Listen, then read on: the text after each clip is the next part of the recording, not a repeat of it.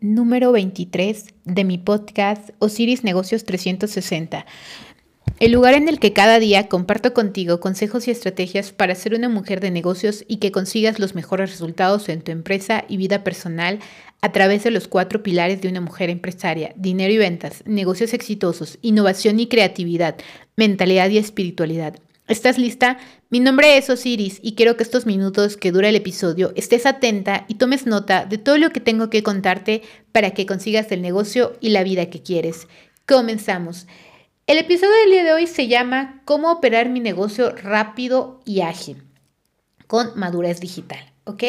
Bueno, primero vamos a hablar de cómo vamos a ir transformando los procesos de mi negocio para que pueda ser más eficiente y podamos ofrecer un mayor valor e inclusive evitemos perder tiempo y dinero. ¿Ok? Ahora, vamos a recordar que esta semana estamos hablando del tema de transformación digital en las áreas clave de un negocio o empresa, que es experiencia de cliente, la parte de operaciones y el modelo de negocio, que es cómo ganar más dinero. ¿Ok?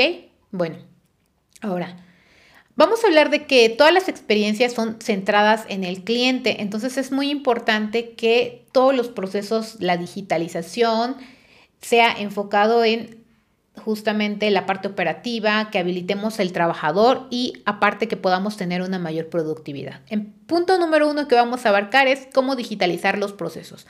Hoy en día podemos automatizar con diferentes herramientas de software la parte de gestión de proyectos, la parte de finanzas, inclusive la nueva área también de talento digital para que podamos hacer equipos remotos, que las personas estén familiarizadas con el uso de las nuevas tecnologías. Podemos contratar personas en cualquier parte del mundo, entonces ya no es indispensable que una persona viva en el mismo país o en la misma ciudad. Podemos acceder al mejor talento de forma digital. Pero si tu empresa no está preparada para operar o aprovechar estas oportunidades, entonces este no es una opción viable para tu negocio y tenemos que empezar a trabajar en ello, ¿ok?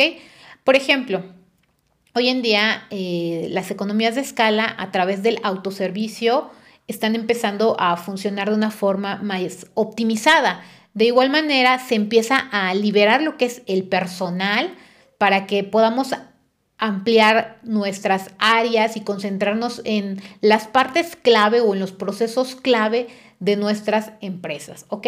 La automatización permite que todos nos centremos en la parte de innovación y creatividad para que podamos despejar la parte de esfuerzos repetitivos, de no repetir la misma tarea si ya todo lo tenemos de forma automatizada. Te voy a poner un ejemplo muy rápido como el ejemplo de los supermercados, ¿no? Hoy en día vemos que ya muchos supermercados eh, tienen lo que se conoce como cajas de autoservicio, con lo cual se va liberando mucha parte del personal de lo que eran los cajeros y esta empresa se puede ir centrando en la innovación de nuevos, nuevas líneas de ingresos.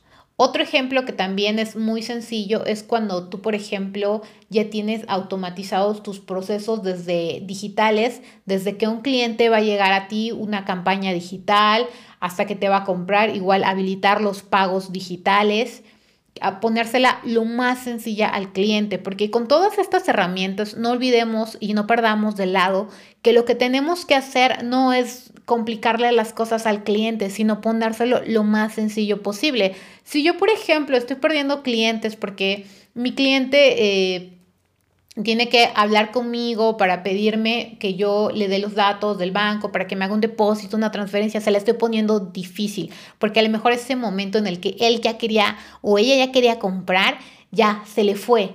Entonces es importante que todas estas partes nosotros ya las tengamos totalmente abarcadas. ¿Ok? Vamos al segundo punto, que es la habilitación de los trabajadores.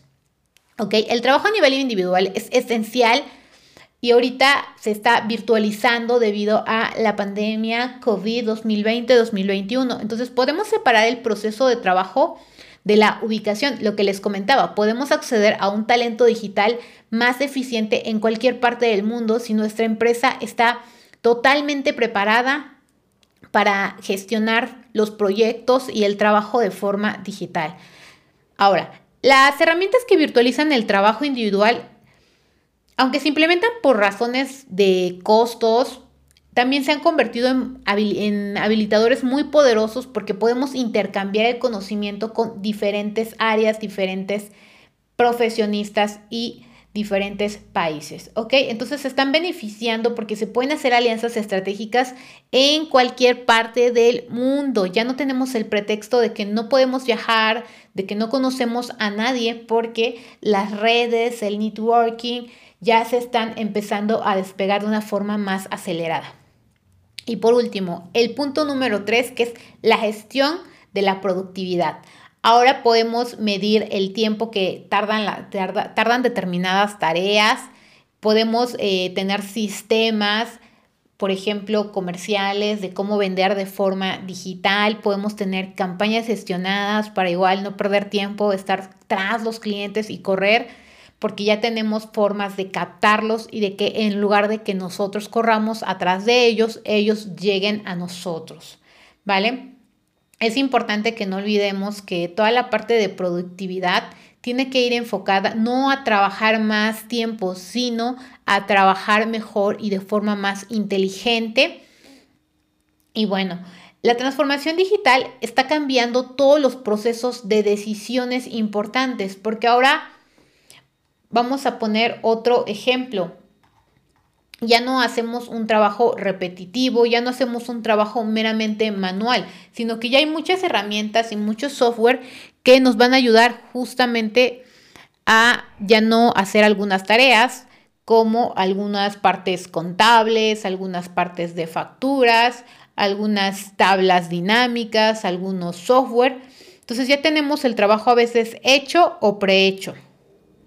Y yo considero que a veces es mejor gastar en una herramienta de que valga, no sé, 100, 200 dólares, que poner a una persona o muchas personas a perder el tiempo haciendo estas tareas, ¿sabes?